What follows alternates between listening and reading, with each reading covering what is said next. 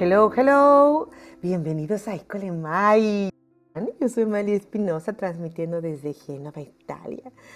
Y bueno, bienvenidos a Ecole Mai.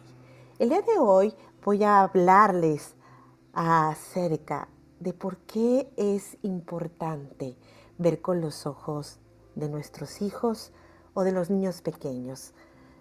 Pues porque nuestros hijos, los niños pequeños, jamás van a ver si tenemos kilos de más, ni siquiera van a estar ahí a contar nuestra celulitis o ver si logramos maquillarnos o peinarnos en la mañana. Estoy hablando de los niños de tres años para abajo, ¿eh? porque los niños aún a esta edad son inocentes. Después de esa edad y un poquito más adelante, ya son toda una, comienzan a hacer una programación y un reflejo de cómo los hemos programados. Cuando nuestros hijos son pequeños, tienen esta, esta gran, gran y valiosa característica que podemos nosotros utilizar para aprender de ellos y seguramente ir, ir buscando la manera de, no tocarla. ¿Por qué me refiero a esto? Porque eh, muchas veces nosotras, sobre todo las mujeres, seguramente también les pasa a los hombres, pues nos vemos en el espejo y vemos lo que ha sucedido con el paso del tiempo.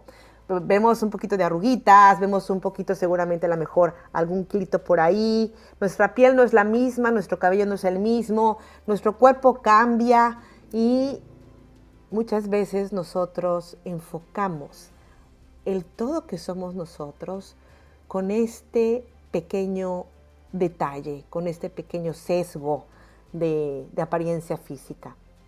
Y hablando de este tema, me gusta mucho platicar esta historia eh, en donde se ve reflejado efectivamente esto.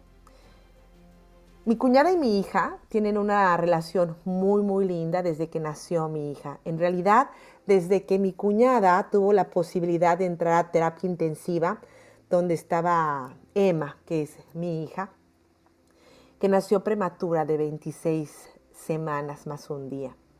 Ella estuvo muy grave y era muy difícil poder verla, sobre todo por, el estado eh, en que se encontraba y el área donde se encontraba. Eh, una ocasión, mi cuñada en esos momentos pidió permiso, nos dieron permiso para poder conocer a Emma. Pasamos juntas y desde ese momento yo comprendí que estas dos iban a tener una relación que ni cielo ni tierra iba a poder cambiar. En ese entonces mi cuñada tenía un grado de obesidad muy, muy, muy importante y estuvo muy mal también en ese periodo, entró en el hospital con problemas de salud. Hace algunos días, Emma vio una fotografía de su tata, así le llama a su tía, donde estaba ella y la tata agarradas de la mano de frente a la casa de los abuelos. Y, y Emma vio esta fotografía y la cosa particular de esta fotografía es que mi cuñada en ese entonces tenía esta obesidad. Después de dos años, mi cuñada decide someterse a un intervento bariátrico. Les puedo decir que al día de hoy mi cuñada prácticamente es una tercera parte de lo que era en ese entonces. Y cuando mi hija ve esta fotografía, nosotros obviamente han pasado ya prácticamente pues casi tres años ya de, de, esta, de esta cirugía que se realizó mi cuñada, pues los cambios son absolutamente tremendos. Y le preguntamos a Emma con la fotografía, ¿quién es esa señora que está ahí junto a ti? Y Emma dijo, la tata. Sin dudar, sin hacer un gesto, sin poner en duda, mi hija ve a su tata como es ella. Independientemente de su estado físico, mi hija es capaz de ver quién es su tata. Porque ella no está viendo físicamente a su tata. Ve la esencia de su tata. Y esto es lo importante.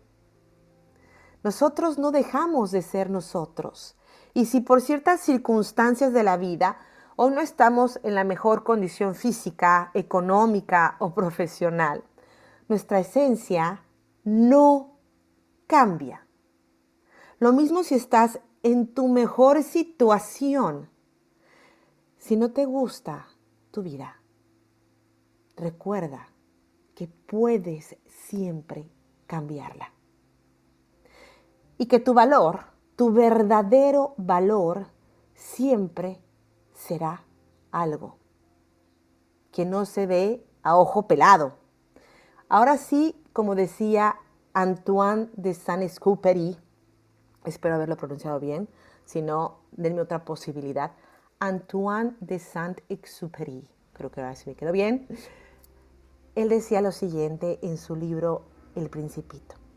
Lo valioso es invisible a los ojos. Obviamente es importante también recordar que nosotros siempre tenemos la capacidad de cambiar lo que no nos gusta de nuestra vida. Inspirarnos en eso que verdaderamente somos para que sea un reflejo en esto, en este vehículo. Pues muchas gracias, espero escucharlos pronto y recuerden que en esta sala, en este club, ustedes siempre van a encontrar tips para vivir una vida sin tóxicos físicos y mentales. Muchas gracias y nos vemos pronto.